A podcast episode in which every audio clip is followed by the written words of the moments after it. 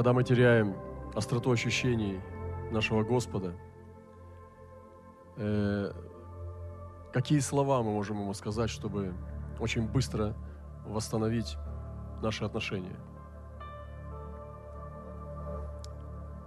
И мы можем взять чужие слова, можем взять традиционные речи. Ну, то, что обычно срабатывало, давить на газ. Можем взять слова чужие, слова пророков, которые, может быть, нам кажутся, что они подходят к нам. Но пророки-то не брали ни у кого слова. Они брали из, его, из своего сердца. И я вспоминаю, как брат один, который ему выбили всю память э, препаратами в камере, когда он страдал за Христа, все уничтожили. Он забыл молитву «Отче наш». Он просто вставал и говорил, «Иисус, я тебя люблю». В тот момент он понимал, что это самое важное, что он должен ему сказать. Когда разум был пуст, затуманенный наркотиками, когда сердце было черство от усталости, пыток, когда просто было ну, ровно и темно. Он просто вставал и говорил эти слова. И сейчас, молясь перед этой сценой, я думал, что я могу сказать?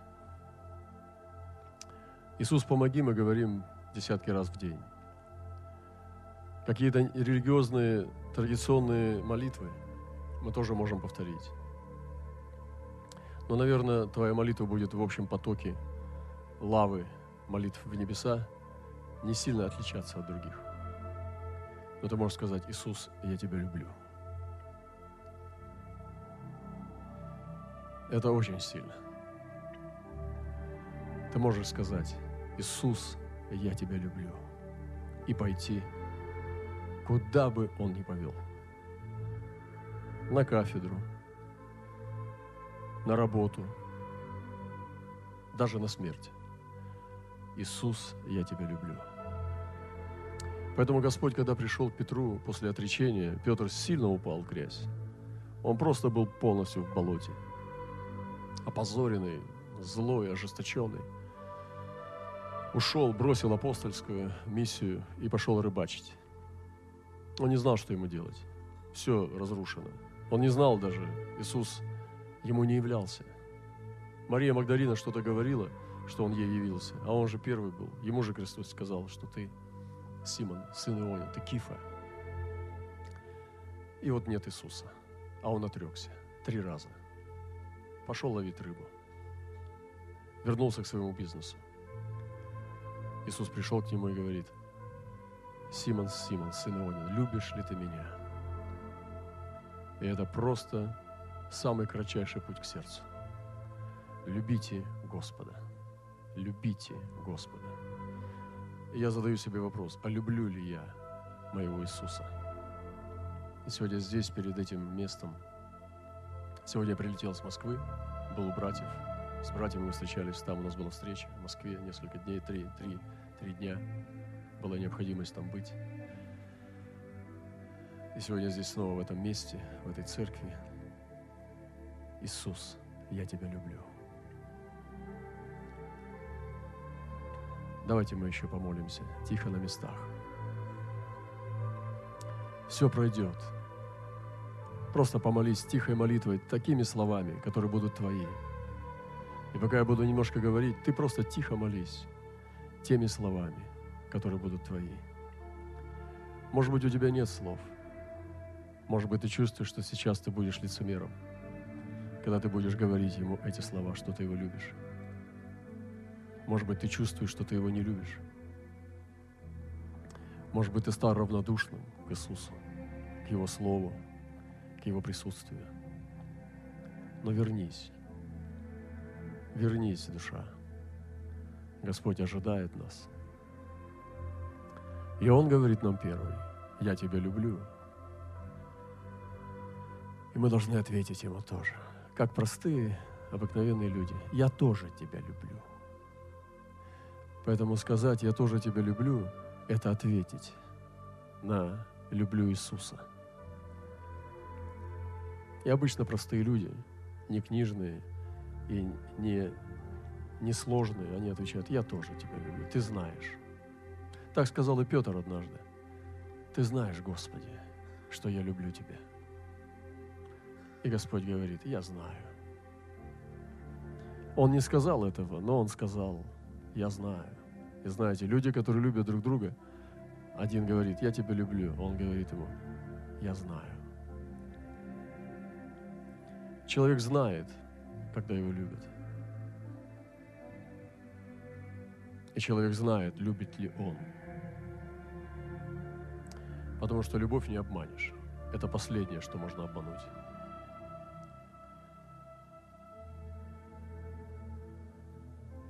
Поэтому говорите Господу, Иисус, я тебя люблю, когда не знаете, что сказать.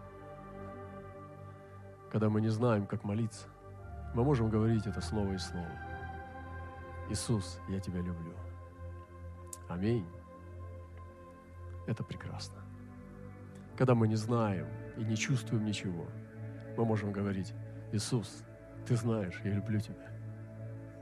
Я глупый, я слабый, я никчемный, но ты знаешь, все, что есть во мне, это что я тебя люблю. Аминь. Аминь. Я верю, я принимаю решение верить, что здесь все любят Иисуса. Я принимаю такое решение. Я сейчас был в Москве, и эта церковь, там живая наша церковь. Съехались братья отовсюду, из Кавказа, с Питера приехали. И немного людей, но приехало. Но приехали пастыря и наши друзья. И мы переживали такое наслаждение вместе. Мы были просто три дня, две ночи вместе.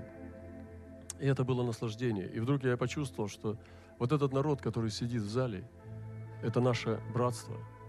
Я сказал, вы знаете, я избрал для себя э, э, место в жизни в этой. Это быть с вами. Я не случайно здесь стою. Я избрал для себя жизнь быть с вами. И когда мы попадем на небеса, это не должно удивиться, что там что-то нас должно удивить. Конечно, мы увидим Иисуса прославленного, и мы будем восхищаться им. Мы увидим Бога, увидим ангелов, и это будет нас восхищать, потому что мы ограничены расстоянием и плотью, и временем. Но мы друг другом не должны удивляться. И когда мы увидим друг друга, скажем, о, брат, о, сестра, да, ты такой и есть, который был на земле. Я тебя узнал, ты такой же. Потому что мы не должны удивиться, что вот брат был плохой, и там вдруг станет хорошим. Сестра была скрытная, там вдруг станет открытой. Нет, здесь уже мы должны научиться жить в Царстве, потому что Царство Божие здесь. И я избираю для себя ну, провести эту жизнь не только в вечности, а здесь, на земле, с этим народом.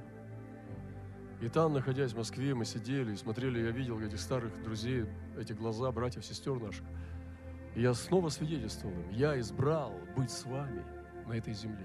У меня другой жизни нету. Каждый день мы в церкви. Каждый день мы живем с Божьим народом. Другой жизни нету, ее не существует. У меня нету другой жизни. Моя жизнь, она вся протекла и протекает в церкви. Это мой выбор.